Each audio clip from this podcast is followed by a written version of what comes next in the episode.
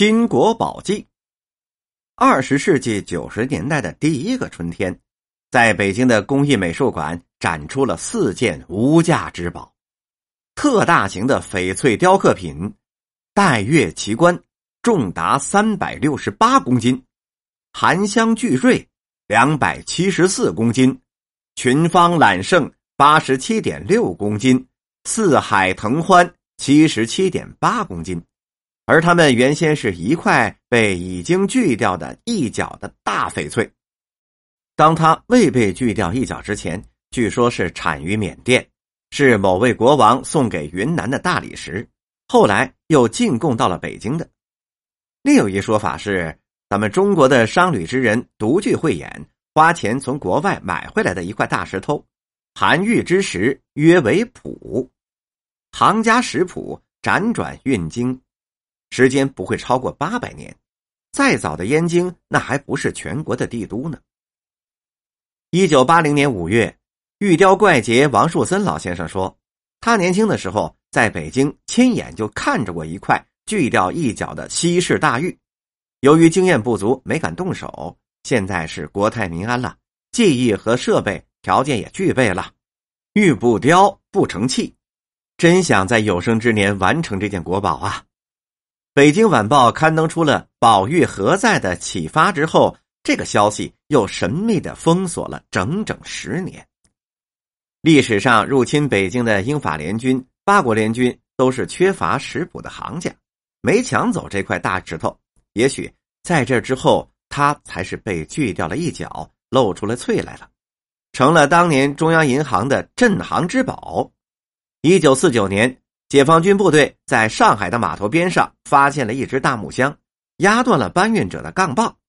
混乱之中未能装船运往台湾。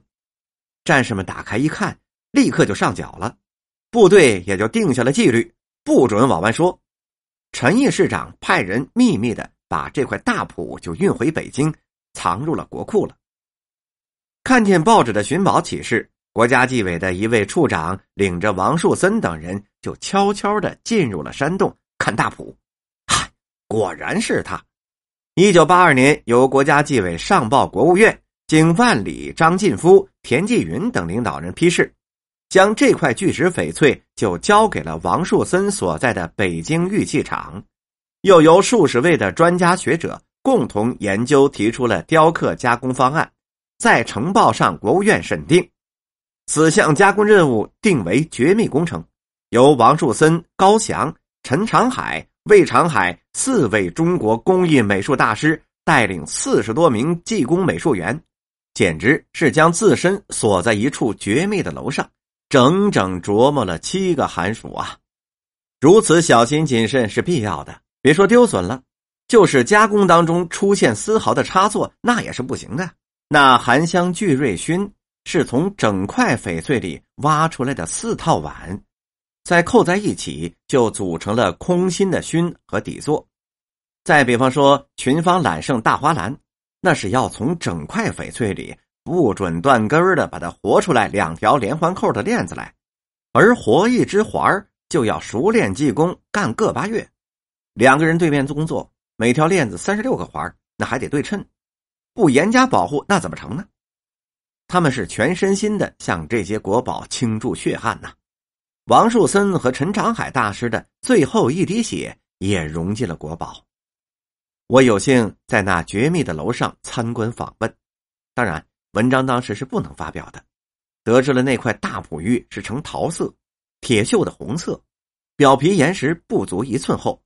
去石净重八百零三点六公斤。乃是有史以来闻所未闻的巨型优质翡翠，我还被特许用手抚摸了一下，真是冰洁细腻，又如水浸了似的滋润。后来副总工艺师董文忠拿了一点下脚料，就放在我的手心里，又说要小心，他标价那是三十万美元。他还告诉我说，绿色的是翠，红色的是翡，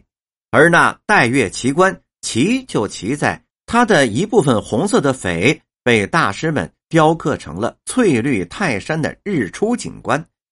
真乃是鬼斧神工啊！至于大谱被锯掉的一角哪儿去了，跟我一同参观的有颐和园的两位园长，他们那里珍藏着四块翡翠宝瓶，与那一角的尺寸是相符的。他们二人来细查纹理，